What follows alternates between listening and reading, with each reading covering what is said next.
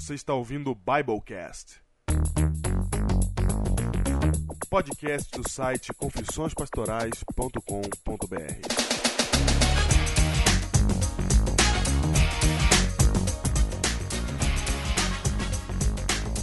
Eu sou o pastor Diego Barreto, distrital de Pedreira, em São Paulo. Eu sou o Pastor Júnior, distrital de Ubatuba. Biblecast 87. Olha nós aqui outra vez. Você achou que a gente não vinha, né? Ah, agora estão achando assim. Agora tô achando que é Agora assim. estão achando, agora acho que é assim. Ai, ai, Júnior. É o seguinte, Júnior. É o seguinte. Eu quero começar aqui fazendo meu protesto contra escolher ser pastor. Nossa, vai. Fizeram a gente de bobo na caruda. Não tô acreditando. Você foi firme, hein, cara? Você foi pesado. Você foi pesado nas suas declarações agora. Você acha que eu fui pesado? Foi, vamos lá. Agora vamos lá. Como é que é isso, Diego? Não, não. Eu quero começar aqui mandando um recado pro pessoal do Escolhi Ser Pastor. Vamos lá. Afinaram. Meu Deus, cara. Põe a galinha de verdade aí, vai. Põe. Ah, Caramba, vocês, vou falar pra vocês, hein? Pipoca neles, é isso? Pipoca. Pipo... Pipocaram, Júnior. Pipocaram. Eles colocaram o sermãozinho deles lá pro Emils. Isso. Colocaram o sermãozinho. Isso, sermãozinho não para desmerecer, mas sermãozinho porque é de seis minutos. É, não, é nesse contexto. Sermãozinho do É Emils. claro, tem que deixar claro. Tem que deixar claro. Porque nós estamos bravos, né? É, tamo bravo. Pode achar que a gente tá bravo mesmo. né? Isso, isso. Não é mesmo, é só um bravo você. Então, aí na hora, na hora, na hora que a gente espera, Nossa, Júnior, você não tem noção da expectativa que eu tive, cara. cara, Aliás, você percebe a expectativa quando a gente anuncia a entrada do programa. foi, cara, a gente falou com muita alegria. Puxa vida. Porque a gente pegou, a gente. é, eu ouvi, antes de, de botar o programa no ar, boa parte, mas aí o tempo tava muito apertado, eu tinha que sair. E eu não ouvi o final porque eu não queria ouvir na pressa. É, queria ouvir direitinho. Falei, cara, eu vou ouvir isso no carro, cara. Eu quero ouvir devagarinho pra ver como é que foi, pra lembrar e tal. O que, que o Emilson falou? Cara, aí eu tô ouvindo no carro, de repente e tal, acabou, acabou o sermão. Cadê o Emilson? Cadê o croquete do Emilson? Cadê, cara? Cadê? Eles tiraram, cara. Cadê o, o, o momento ídolos? Cara, ou eles aparecem no herói dizendo que o Emilson ouviu isso e eles mostraram pro Emilson. O Emilson falou, não vou deixar. ou tudo que a gente falou até aqui, eu assino embaixo. Ah, é verdade. Pode ser que o Emilson tenha autorizado, né? Não, eu espero. Se não, ó. Eu estou dando o benefício da dúvida. Ah, cara, vou te falar, viu? E os caras ainda tiram nota boa. Se tivesse não tirado nota ruim, eu ia. Do mesmo jeito. É, Porque eu acho que é o seguinte: você tirou nota ruim, você tá no programa, é pra se molhar, cara. é fazer o quê? A vida, é a vida não é feita de nota boa, É a cara. vida, cara. Aí, aí, cara, as notas foram boas, cara. As duas notas foram boas. Por que, que o Emilson não falou? Qual que é o problema, cara? Ah, eu vou te falar, viu? Eu tenho, eu tenho, eu tenho tristeza porque eu não gravei o meu. Eu só A tenho o do gravou, Fabião né? gravado. Gente, o do Diego já mostrava quem ele era. Que rio do Diego, que. Você que tirou 10, cara, na última. Eu. Que é eu. mais difícil que a segunda, que vai ser do próximo semestre. No próximo semestre eles vão ter a chance de se redimir, Júnior. Vão ter a chance de se redimir. Chance de redimir. E olha que no próximo semestre é mais difícil, hein? Não, eu vou dizer uma coisa pra você, gente. O Diego é o único até hoje que meteu um vídeo na introdução e o Emilson aceitou, cara. Não. Cara, o meu foi o seguinte. O meu é que, na verdade, o Emilson ele não fala que é pra você pregar. Ele fala que é pra você discursar qualquer coisa. No primeiro semestre. É, no primeiro semestre. É, e você chamou no vídeo. Vídeo não tava. Ele era... O Emilson já. Cara, em anos que ele dá aula. Jamais alguém ousou quebrar tanto protocolo. Mas hoje, em 2012, todo mundo pode pensar assim, ah, normal, passou um vídeo. Mas em 2005, cara, quando não tinha YouTube, o YouTube lançou em 2005, cara. Foi, não tinha. Daí era um negócio Eu lembro quando assim, lançou o YouTube, você gravou um monte de vídeo em inglês, né, cara? Hã? Quando lançou o YouTube, você gravou um monte de vídeo em inglês, porque não tinha É, português. Não tinha, em português ninguém assistia ainda. Aí, cara, o. Nossa, é muito à frente do seu tempo. Para com isso, meu. É muito. Aí foi. Aí. Não, aí eu fui o único. Eu, eu não me orgulho de ter sido. de ter posto o vídeo, mas eu gosto de uma coisa. Eu fui o único que não preguei, cara. Porque todo mundo pregava. Daí ele falou pra discursar, e eu falei assim, cara, pô, a gente podia falar. A gente, vai, a gente vai passar a vida toda pregando, será que a gente tem que pregar aqui também? Por que ele não fala um negócio diferente, né? Sei lá, fala um negócio diferente aí. Não precisa pregar, palestra, faz, sei lá, faz alguma outra coisa. Mas todo mundo, eu ficava assistindo a expectativa de alguém, de alguém não pregar, cara. Mas todo mundo pregava, cara. E aí. Eu, eu preguei um sermão que era dos outros, né, cara? Foi a única chance da minha vida que eu pregar esse sermão. O Júnior tirou 10 nas duas. Será aceito. Não, Eu- é 10. Eu, 10, coitado de mim. Eu, coitado de mim. 10, isso aí é letra da lei. Letra da Letra lei. da lei. Letra da Eu tirei 9,5 no primeiro e 9. 9,5 porque ele não engoliu o vídeo. Ele falou, não, não dá, cara, eu dar 10 pra isso. Na verdade, ele falou assim que é porque o vídeo causou uma introdução inesperada Pô, ele engoliu. que você não consegue fazer sempre. Daí, por causa disso, ele. Pô, ele disse, ele falou isso. Ele falou. E no não. segundo, e no segundo eu tirei 9. Eu não tirei 9,5, não tirei 10, eu tirei 9. Porque ele já tava mal, mal com você. E eu vou dizer porque que ele me xingou. Ele tava mal com você. Não era isso, cara. Foi porque eu fiz uma interpretação de Apocalipse capítulo 14, em que eu dizia que a alta voz do anjo, inclusive uma coisa que eu já falei aqui no Biblecast, significava autoridade. E ele achou que não era e me deu 9. Foi por isso. Foi. Ah, e também não, desculpa. Duas coisas. E por isso e porque eu tava nervoso e eu olhei muito pro papel. Muito, diga-se de passagem, assim, eu não queria olhar pra cima e eu fiquei olhando pra baixo, sabe? Aí. Então eu tomei um 9 no segundo, no segundo por causa disso. Quem dera eu tivesse, Júnior, o áudio, o áudio pra eu colocar aqui. Quem dera. Mas eu tenho de Fábio Gonçalves. Ai, de Fábio Gonçalves, cara. Ai, sorte, Fábio, que tava no meu notebook velho e eu não consegui tirar de lá. Senão eu botava Você- um trechinho aqui pra vocês ouvirem. Você tem, cara. Eu tenho, cara, em vídeo. O Emilson falando pode parar. Interrompendo. Tenho, tenho, tenho, cara. Não, não, mas uh, pode parar. Eu gravei os dois, o primeiro e o segundo. Aí deu a volta. A ida e a volta, cara. Uhum. Não, isso é, isso é. Isso aí é. Quando ele for presidente de algum lugar, cara, a gente vai ter que revelar. É, exatamente. Tá aí, tá aí, tá? Fica aqui então o nosso protesto de. Pocô! Escolhi ser pastor. Vamos para os e-mails, Júnior. E-mails. Biblecast. Bible, Biblecast. E-mail. E-mail de. De Sônia Albuquerque. Diego, estamos orando aqui pelo pedido de oração dela. Exatamente. Estamos orando, viu, Sônia? É isso.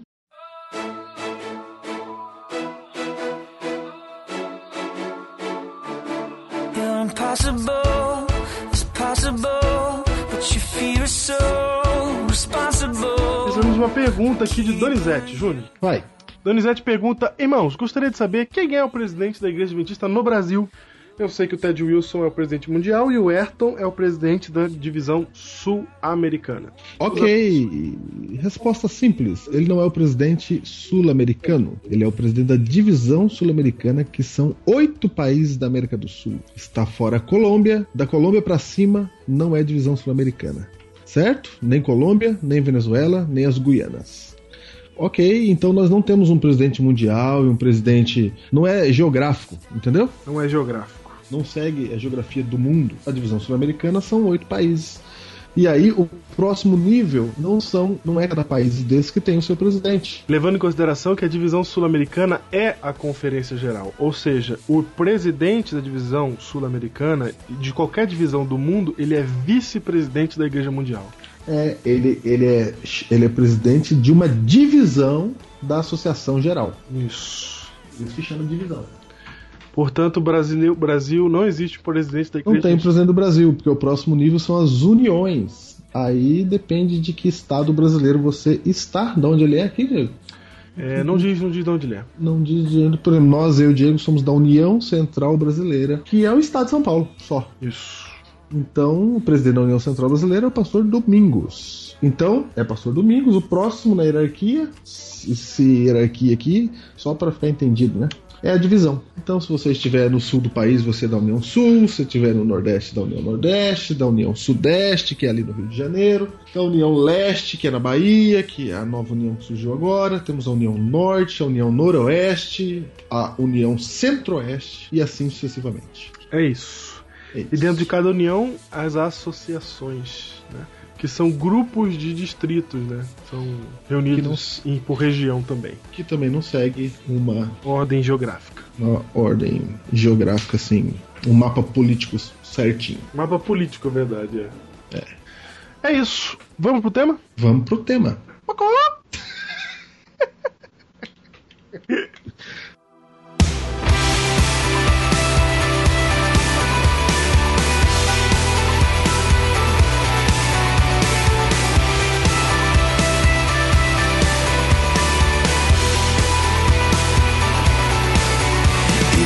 estamos no tema do Biblecast número 87, Júnior. O cujo título é.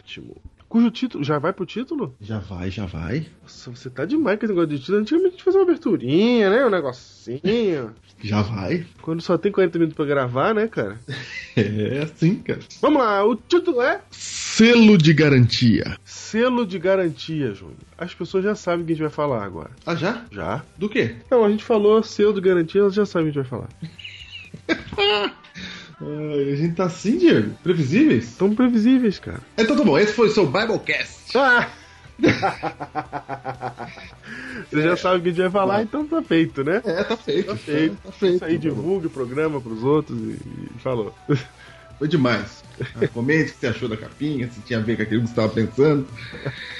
Cara, eu gostei desse Biblecast. Eu também. Esse é o Biblecast É um Biblecast meio pós-moderno, cada um pensa o que quer, né? É, exatamente. Aí fica bom, fica bom. Vamos- bom. vamos- daqui a alguns anos vão falar que somos gênios. gênios. Isso, manda um e-mail aí dizendo o que que você achou desse Biblecast, se você achou que gente estava certo, se não estava errado, qual a sua opinião a respeito do tema. O ruim é que não deu muito tempo pra ter erros de gravação, né? Mas parece que ganhou no conteúdo, em compensação. Ganhou no, é, ganhamos tempo no conteúdo. Ai, ai, muito bem, Júnior. Nós vamos falar. Esse Biblecast é um oferecimento de Wagner Aguiar. ah, é, claro, não podemos esquecer. Não podemos esquecer, porque nós citamos nossas fontes aqui. O desa- Wagner Guiar. Teve um Biblecast que a gente esqueceu de citar a fonte aí, cara. Mas você que se sentiu ofendido, a gente esqueceu. A gente esqueceu. Exatamente. Foi o Biblecast da. Eu sei qual é. Foi o Biblecast do Dia dos Namorados, que a gente esqueceu de falar, não tirou a nossa lista do que fa- Ah, é verdade, cara. casar errado. Isso mesmo. O site Cada Dia. Exatamente, que é um site de psicólogos da Igreja Adventista. É, cadadia.net. Entra aí. Muito bem. Júnior, está, se- está, está vindo a serventia a função do escolher ser pastor, Júnior. Porque as pessoas pensam que escolher ser pastor é pra gente mostrar como é que é a vida daquele que tá treinando pra ser pastor, pra mostrar a evolução dele, etc.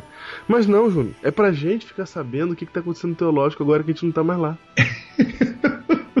Essa é a função do, do, do, do- do pastor. É verdade, pra gente ficar atualizado. Pra gente ficar atualizado. E tá funcionando, cara, porque o, o Wagner Guiar veio pra nós e trouxe esta, esta, esta ideia vinda diretamente de seu, As entranhas das entranhas do do Hebraico pensamento 3. acadêmico adventista.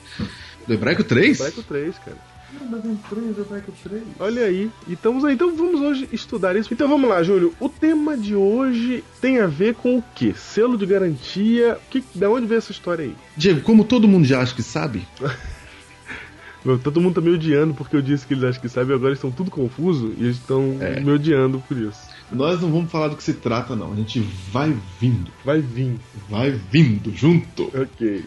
Certo? Certo. Abra sua Bíblia em Jeremias 32. Aí, ó. Já caíram tudo do cavalo. Je... Jeremias número 32.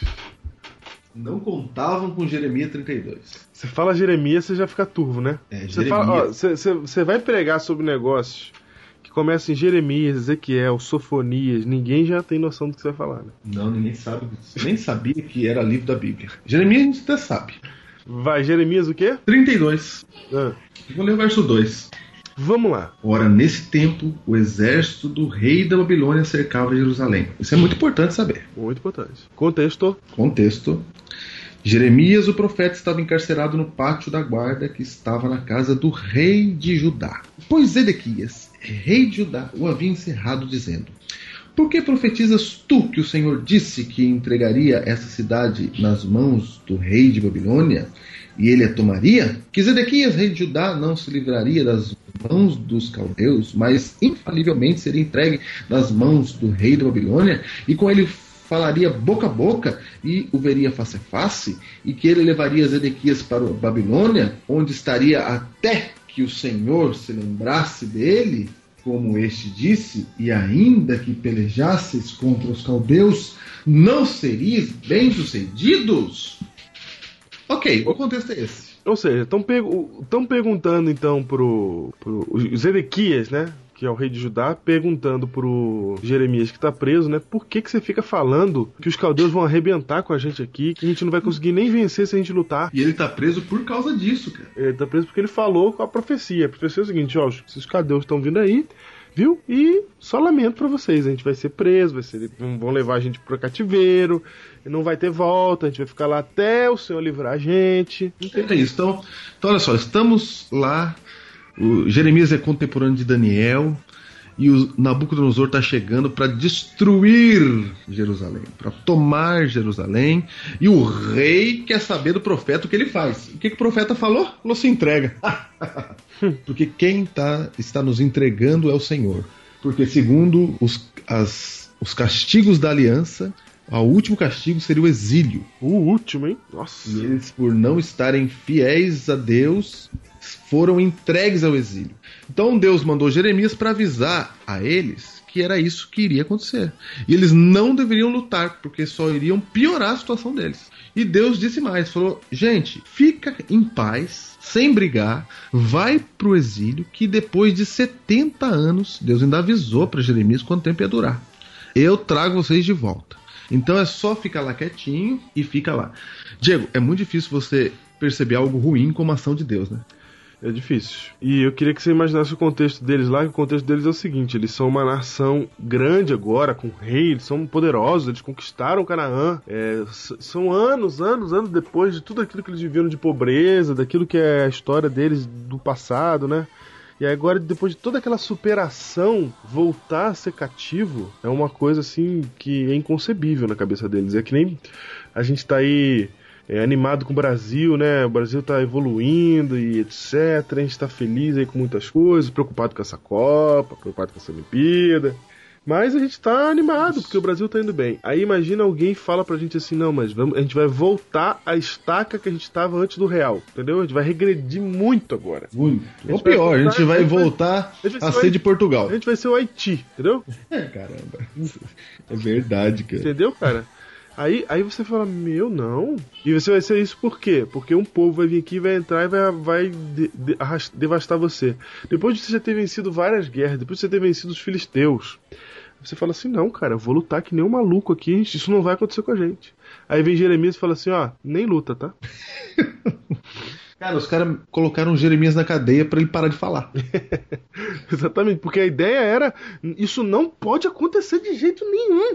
Então a gente vai lutar, a gente vai fazer o que for. Só um detalhe, Diego. Isso mostra que desde o passado as pessoas não querem saber da voz de Deus. Que elas querem ouvir é o que, é, elas... que a... é, o que, é o que elas acreditam. Se a Bíblia está a favor do que elas acreditam, elas acham lindo. É verdade. Se a Bíblia Sim. vai falar, se a palavra de Deus é algo que contraria nosso conforto, pronto. Tá Você pode ver isso na sua igreja. Sua igreja deve ter um jeito. Se chegar um pastor pregando diferente, esse pastor não é de Deus. É. Porque o de Deus é o que ela acha que já é e aquilo é daquele jeito para sempre. A gente não quer saber a voz de Deus. A gente quer apenas que confirme aquilo que a gente já acredita. Na maioria das vezes, não é o caso de nossos heróis ouvintes. Que por isso são heróis. Isso aí. Oh, na ciência também.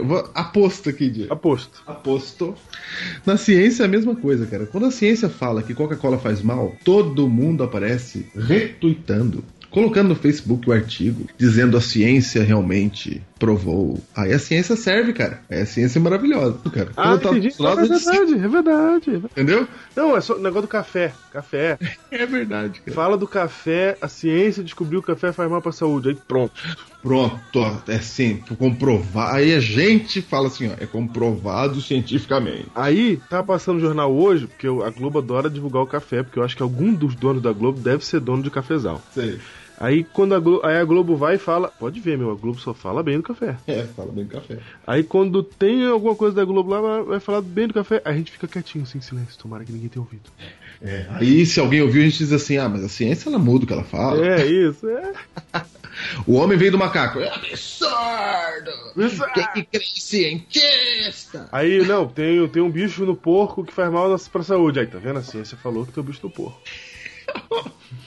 É assim, Diego. Diego, é assim, cara. É assim mesmo. É por isso que eu. Não que a gente tá fazendo, dizendo que o café aqui é, faz mal, etc. Porque isso é coisa lá dos cientistas.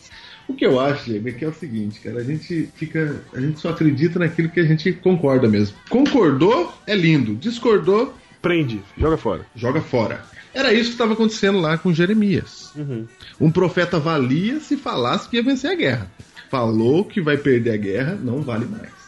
E aí, olha o que acontece, Diego. Verso 6 em diante. Jeremias 32, verso 6. Disse, pois, Jeremias. É Jeremias dando a explicação, né? É, correr. Veio a minha palavra do Senhor dizendo: Eis que. Olha como é que ele explica, cara. Que legal. Ele vai contar uma historinha, né? Ele vai contar uma historinha. Que quem lê a Bíblia hoje não entende bolhufas. Mas vamos lá. Vamos lá.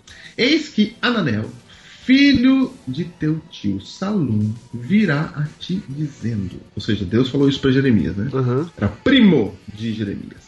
Compra o meu campo que está em. Rapidinho, rapidinho. Hananel é, fi, é primo de Jeremias? Não é? Não, ele é, cara. Mas que Ah. o jeito que tá descrito aqui é pra dificultar o camarada mesmo entender, né? Filho do teu tio Salum. Filho do teu tio. Fala que é o primo. Teu primo Hananel? Primo. Não, é filho do teu tio Salum. Primo. Ok, o primo Hananel virá a ti dizendo.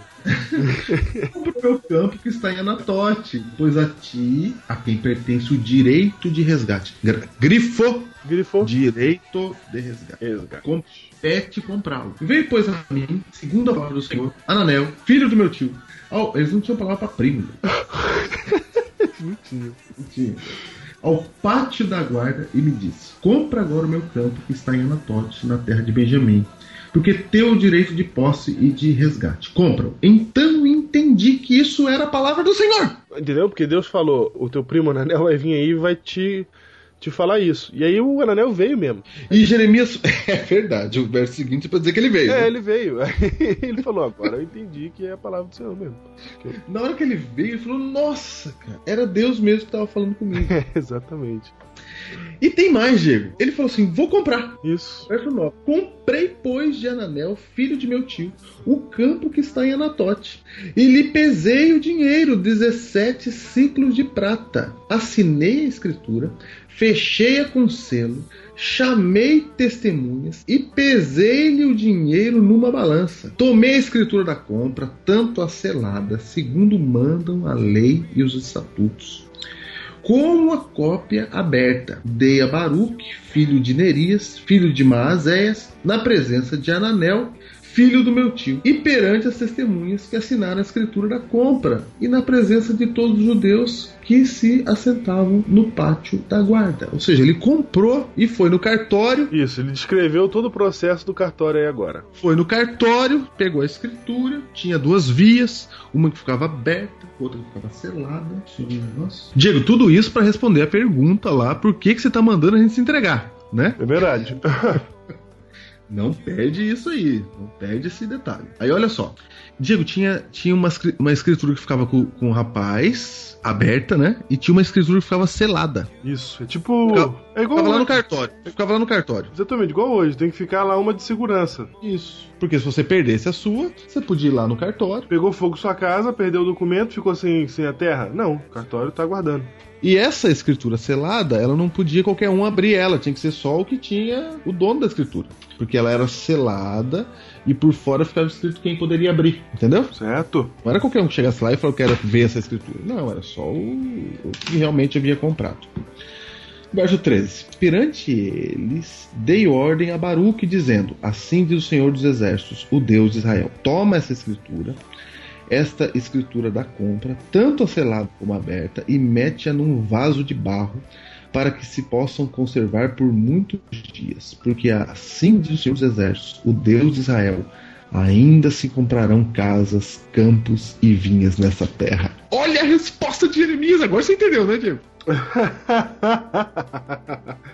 A pri- Cara, genial, cara. Eu, eu, se eu fosse o rei, falava, nossa, agora já entendi. Agora eu entendi.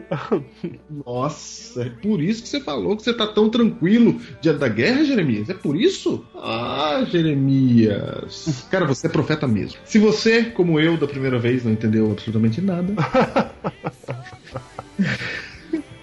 Aguardem o contexto. O contexto era assim, Diego. Faça um comentário no SoundCloud. É. O contexto era assim. Até o próximo Biblecast, que agora a gente vai lançar de pedacinho, hein?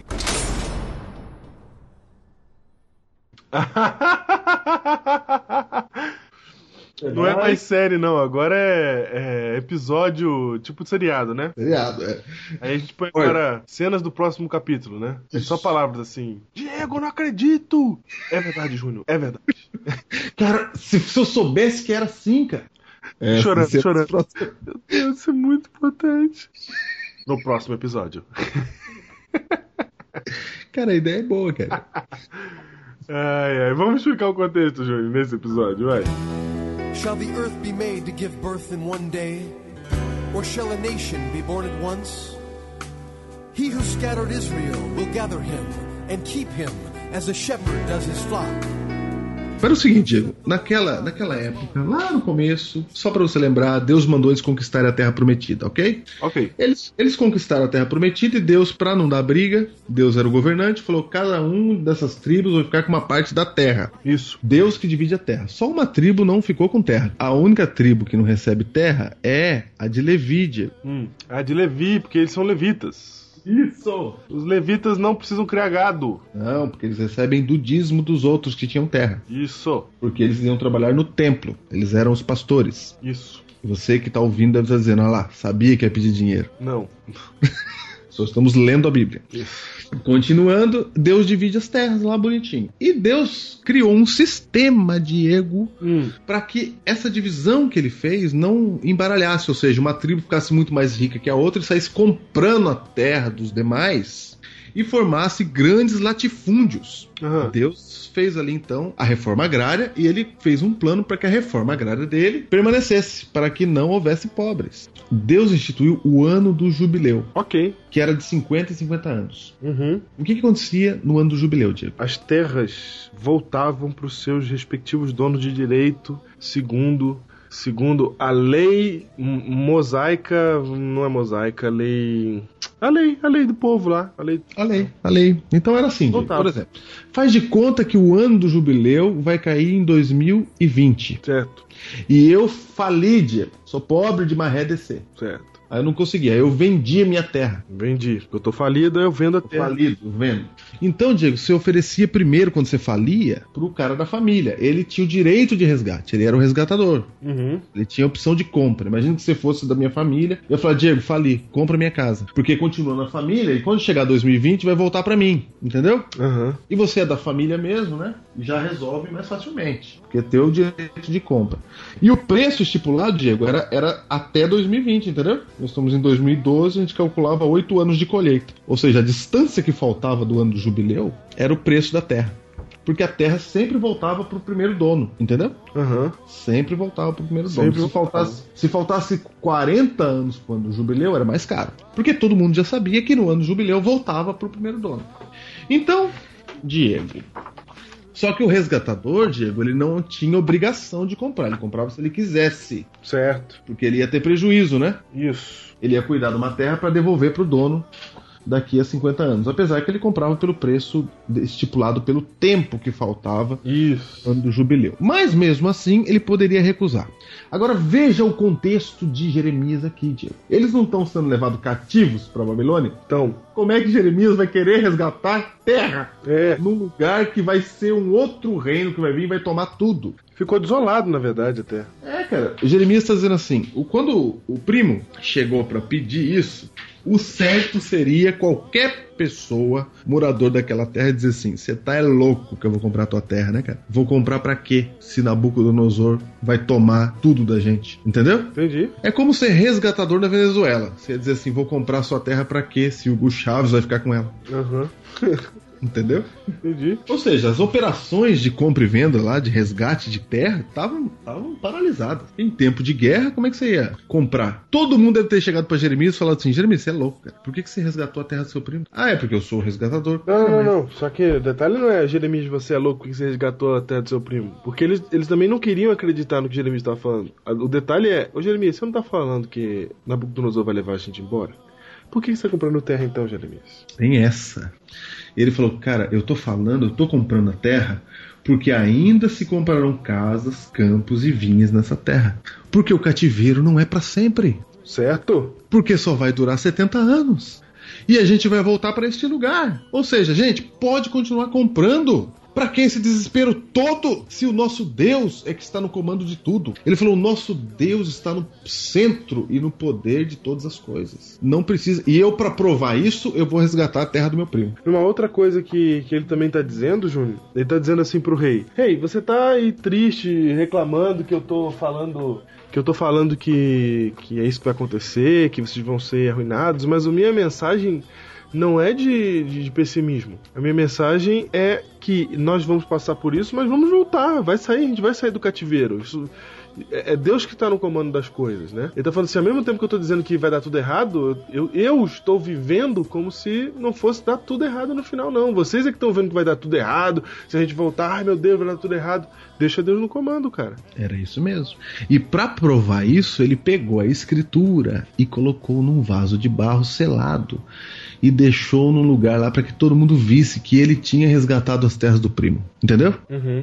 Ele falou: Isso aqui vai ficar como testemunho de que eu acredito que a gente volta para cá. Sem luta, não precisa lutar. Uhum. Vai ficar como testemunho de que tá resolvido. Isso, Diego, tem a ver com como que nós agimos em momentos de dificuldade. Como que a gente age, Diego, quando as coisas parecem que estão ruindo. Essa é a mensagem de Jeremias. Jeremias está dizendo: Deus falou comigo, gente. Ele está no comando ainda da sua vida. Deus ainda está com você. E para mostrar isso, eu vou resgatar as terras de meu primo, coisa que ninguém está fazendo mais com medo de Nabucodonosor. Ok? Ok. A day is coming and it won't be long. I fly away to my home. I'll be so happy. I'll sing a new song. I fly away to my home. No more pain, no more sorrow, no more crying, and no tomorrow. I fly away to my Diego, então esse foi o contexto, cara, de tudo que aconteceu lá atrás, de tudo que aconteceu aí com Jeremias. Porque tudo isso que a gente viu, Diego, mostra o homem de Deus, Jeremias, com a seguinte mensagem para mim e para você. As coisas estão ruins, eu coloquei um vaso aqui como selo de garantia de que Deus continuou do seu lado. Entende isso, Diego? Aquela escritura lá era o selo de garantia. E Deus, cara, através do profeta João, Deus inspirou João, e João já conhecia esse assunto todo aí, Diego. Era da cultura da época, né? Essa, essa, essa, esse método, né, de compra e venda e resgate, etc, né? É, o próprio lei de Deus que introduziu isso, a ideia do resgatador. Né? Se você vê Jó lá falando assim, ó, eu sei que o meu redentor vive. Essa palavra redentor aí é o resgatador. Isso, Goel. É, o resgatador ele é evocado quando você perde tudo, entendeu? Sim. Quando você perde tudo, você precisava de um resgatador. Quando a mulher perdia o marido, o cunhado dela era o resgatador dela, Uhum. para não deixar ela na miséria. Então, essa tudo, ela e as terras dela, etc. isso mesmo. Era até um Então- critério pra casar com ela, tinha que resgatar as terras dela. Foi isso que aconteceu na história de Ruth, lembra? Foi, exatamente, que a gente já mencionou aqui. Então veja, a- essa ideia do resgatador é Deus Diego, querendo ensinar para nós o seguinte: quando tudo você não tiver esperança de nada, quando você achar que acabou, você tem que chamar o resgatador. Então vamos lá, Diego. Apocalipse, capítulo 5. Apocalipse, capítulo 5. Espero que você que está ouvindo o Biblecast esteja com sua Bíblia agora nesse momento. Se você está ouvindo no carro, calma, Calma. chega em casa. Apocalipse capítulo 5. O contexto aqui do capítulo 4 e 5, Diego, Hum, é Cristo ressuscitado e chegando no céu. ok, Assim que ele chega no céu, ele entra no lugar santo do santuário. ok. Acabou de chegar no céu. Ou seja, João, João, só para lembrar, Diego, a gente já falou isso aqui também, ele é o último profeta vivo. Certo? Ou não, errei, errado. Ah, Ele não é o último profeta vivo, é o último apóstolo. ok, É a última pessoa que andou com Cristo viva. perfeito.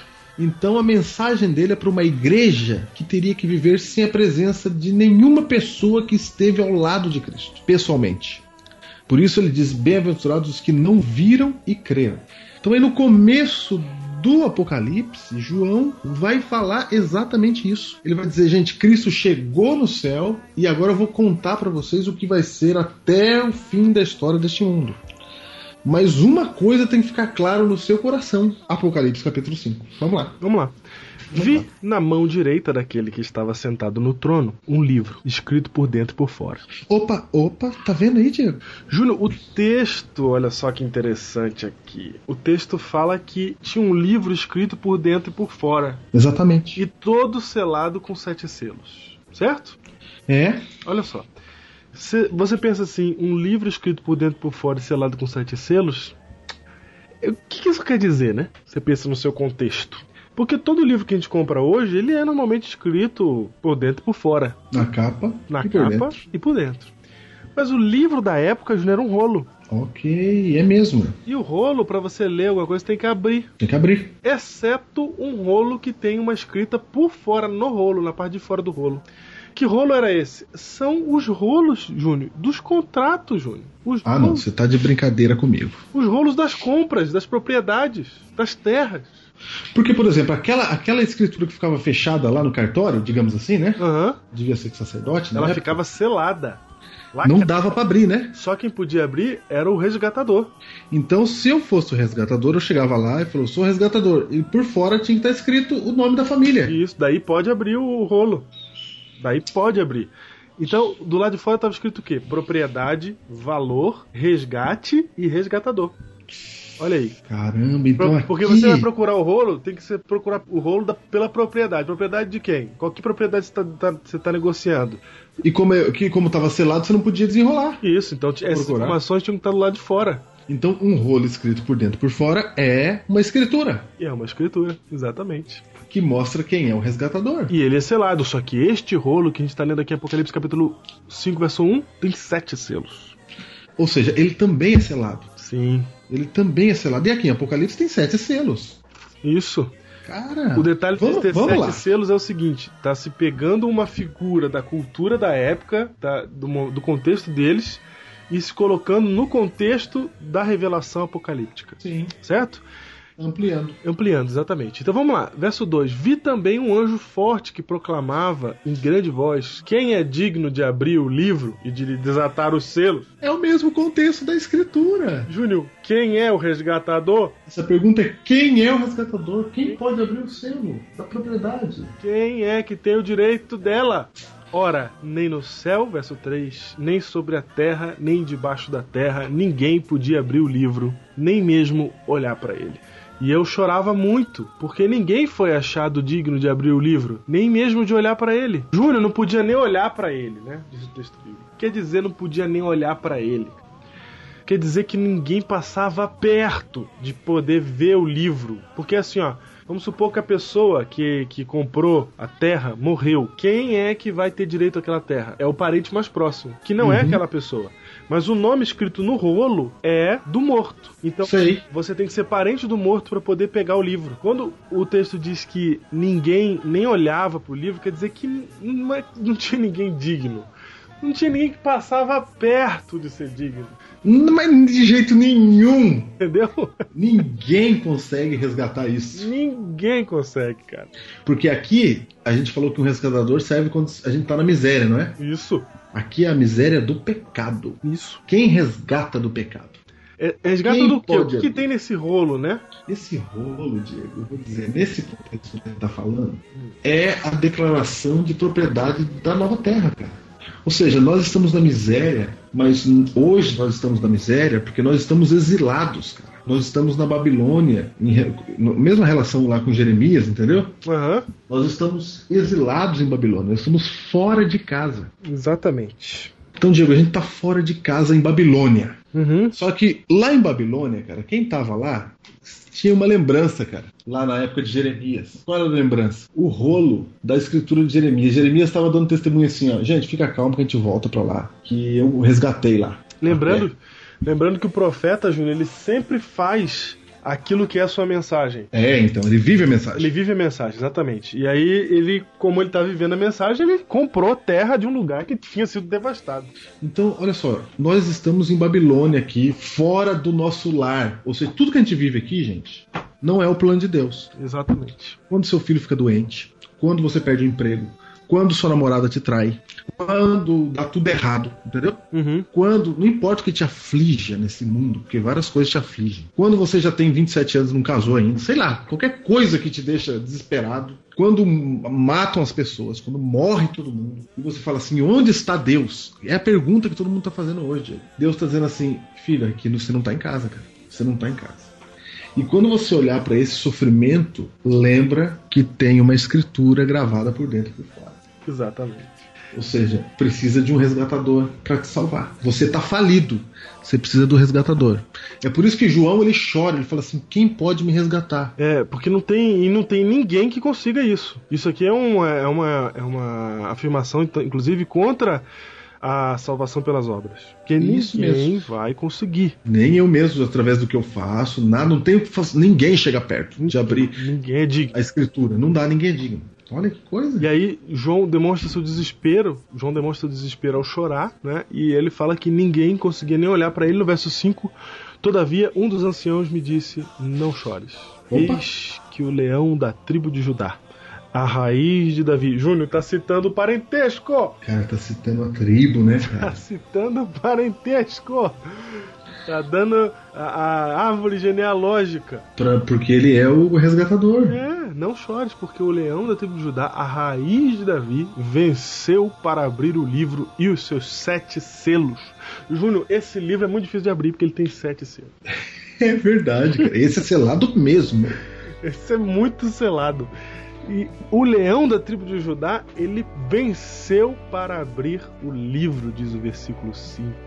Verso 6: Então vi no meio do trono e dos quatro seres viventes, e entre os anciãos de pé, um cordeiro como tendo sido morto. Ele tinha sete chifres, bem como sete olhos, e são os sete espíritos de Deus enviados por toda a terra. Sete no Apocalipse é plenitude, chifre é símbolo de poder. Ou seja, ele tem todo o poder. Sete olhos quer dizer que ele é onisciente, sabe todas as coisas. E são os sete espíritos, quer dizer que tem todo o poder do Espírito de Deus também. Veio, pois, e tomou o livro da mão direita daquele que estava sentado no trono. Ó, e quem está sentado no trono é Deus o Pai, hein? É Deus o Pai. Deus o Pai segura o livro. Ele fica, fica lá no céu assim, gente, a escritura tá aqui na minha mão, cara. Mas tá dizendo no verso 1, né, que a gente passa rápido, né? Vi na mão direita daquele que estava sentado no trono. Isso mesmo, é que o capítulo 4 mostra. Eu acho tá engraçado. sentado Vamos imaginar essa cena. Deus, né? Aparece a mão direita dele assim, segurando o selo, A escritura. a escritura. Fala assim, ó, preciso de um resgatador aqui. Nossa, cara. Cadê o resgatador? Porque o resgatador não é assim, quero abrir. Não, você tem que ser da família. Claro, você tem que ter, você tem que ser digno. Tem que ser digno, não pode qualquer um, não. E nesse ninguém era digno. Ninguém. Porque esse tinha que morrer. E uma pessoa morta tá morta, né, cara? É. Tinha que ser um que morreu e viveu de novo. Verso 7 veio, pois, e tomou o livro da mão direita daquele que estava sentado no trono. E quando tomou o livro, os quatro seres viventes e os vinte e quatro anciões prostaram-se diante do cordeiro, tendo cada um deles uma harpa e taças de ouro cheias de incenso, que são as orações dos santos. E entoavam um novo cântico, dizendo: Digno és de tomar o livro e de abrir-lhe os selos, porque foste morto e com o teu sangue compraste. Comprou o preço, Júnior, o preço da escritura. E o Comprou, preço aqui era o sangue, hein? comprou para Deus, porque já era dele. Você comprou de volta, você resgatou os que procedem de toda tribo, língua, povo e nação. Eu e você, Diego. E para o nosso Deus os constituíste reino e sacerdotes e reinarão sobre a terra. Olha, somos nossa nação santa, sacerdócio real. Povo de propriedade exclusiva de. Je- Diego, quem foi resgatado por Deus, ele tira da lama e põe em alta conta, cara. Cara, é muito forte essa analogia, né, cara? Porque tem tudo que a história, a história original tinha. E, e- e isso. Sabe o que isso demonstra? Ah, Que a lei cerimonial não foi abolida coisa nenhuma, cara. Nossa, do que, que você tá falando, Diego? Não foi abolida, Júnior, porque a lei ela cumpre-se em Jesus. Tudo que estava no Antigo Testamento, as leis do Antigo Testamento, se cumprem em Jesus, Júnior. E esta aí é mais uma lei cerimonial que ainda não se cumpriu. Tá cumprindo Tá cumprindo ainda. a abertura do, do- da escritura pelo resgatador. Exatamente. Não, não cumpriu. Você acha que Deus criou ano do jubileu pra quê? Você acha que ele criou a lei do levirato pra quê? Pra quê? Você acha que ele criou isso pra quê? Pra entender, cara. E, e- e a volta de Jesus é chamada de essa, essa- nova fase no, no pensamento, aliás, no pensamento judeu não é volta de Jesus, né? É vinda do Messias.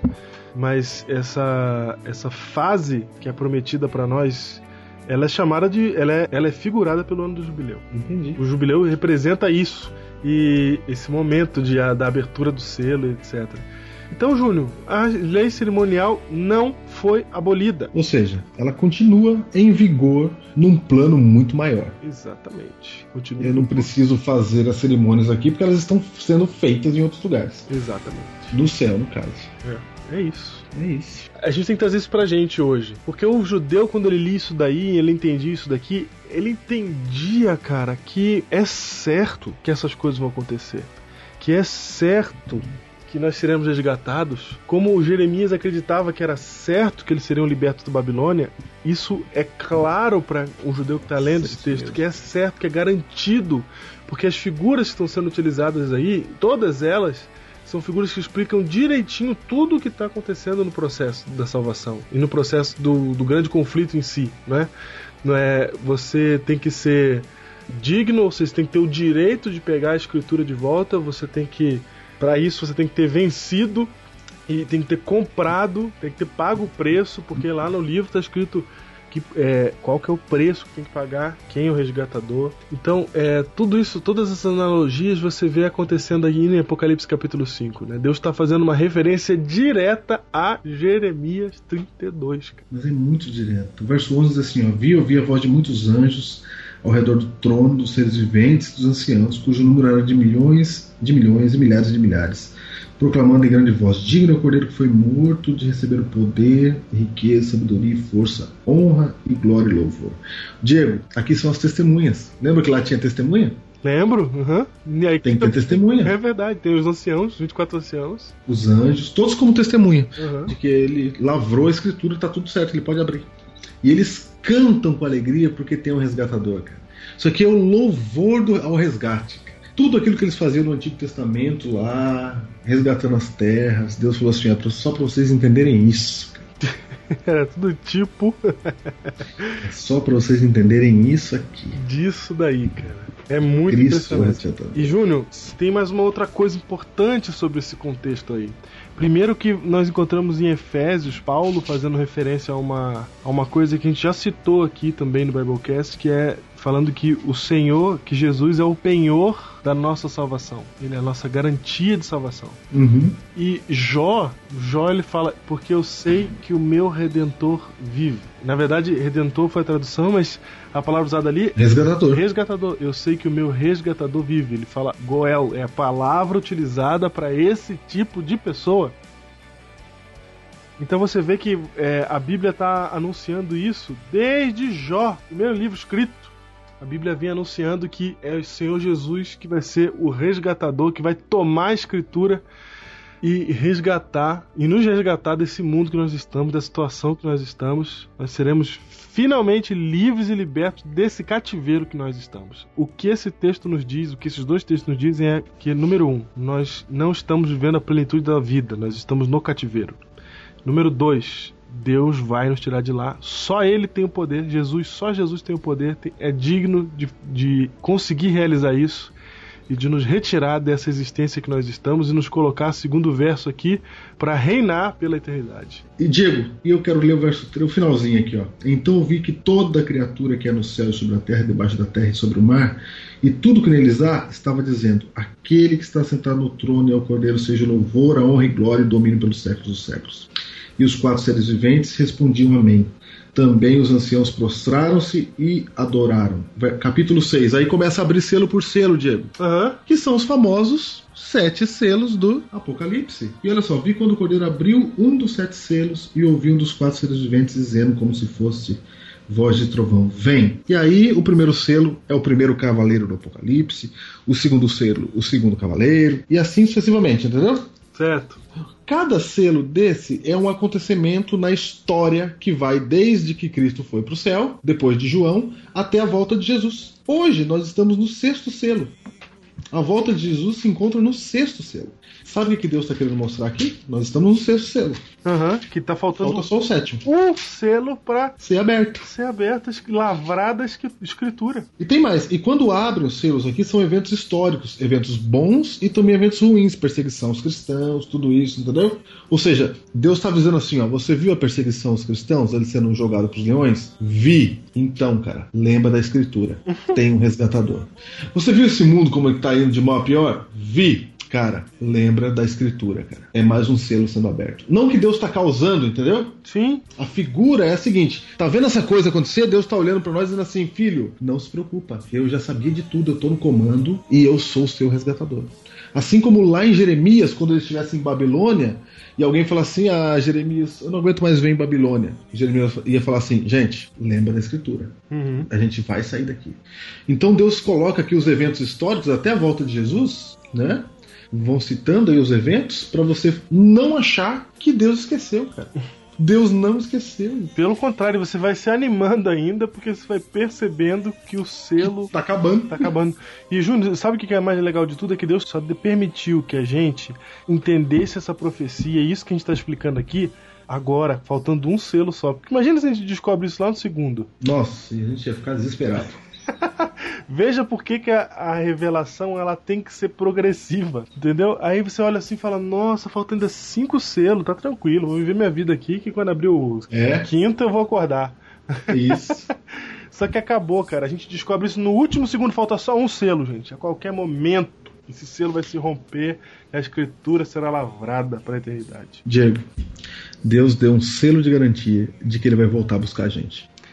E o selo de garantia está nos eventos históricos, cara. Você entende? Uhum. Não é só um, um livro bonitinho da Bíblia que conta uma história legalzinha. Sim, não é só na fé. Não. Ele falou: tá vendo esses eventos históricos? Cada um é um selo que eu tô abrindo. Em outras palavras, Júnior, assim como Jeremias, para provar as palavras do Senhor, fez algo de fato, Deus está mostrando pra gente que isso vai acontecer pelos fatos que ocorrem na história. De fato, cara. Ele tá falando assim: tá vendo a escritura na minha mão aqui, cara? Eu já abri, eu tô abrindo. E ela diz que eu posso resgatar você. Então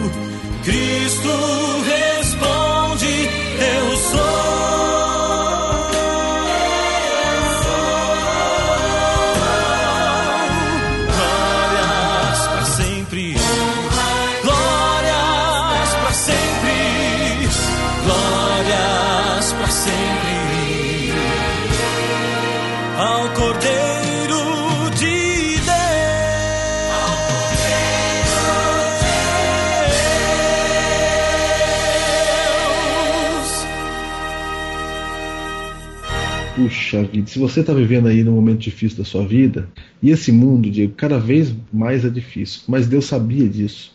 E ele escreveu a Bíblia pra gente não ter dúvida, cara, mesmo quando as coisas vão de mal a pior. Jeremias está vivendo um momento difícil e ele consegue ter paz porque ele confiava no resgatador. Jó vivia um momento terrível porque a figura do resgatador é evocada sempre em momentos terríveis. Aham.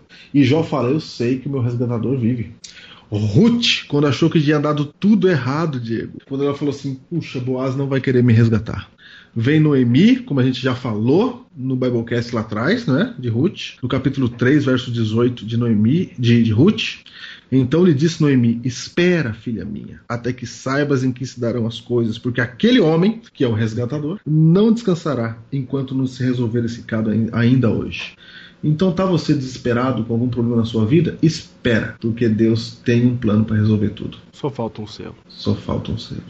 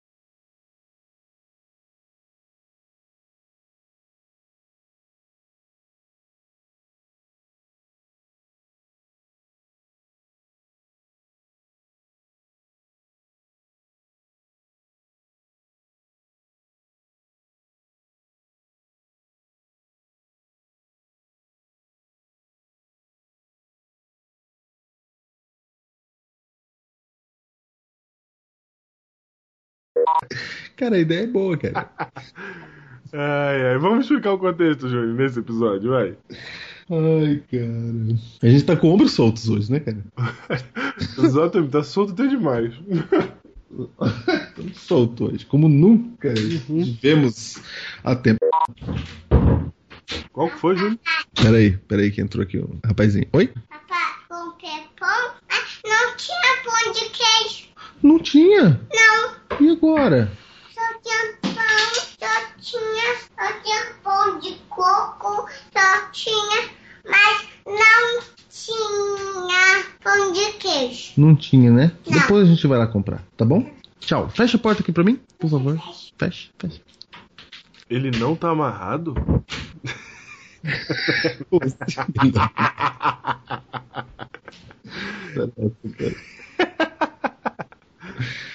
Que vacilo.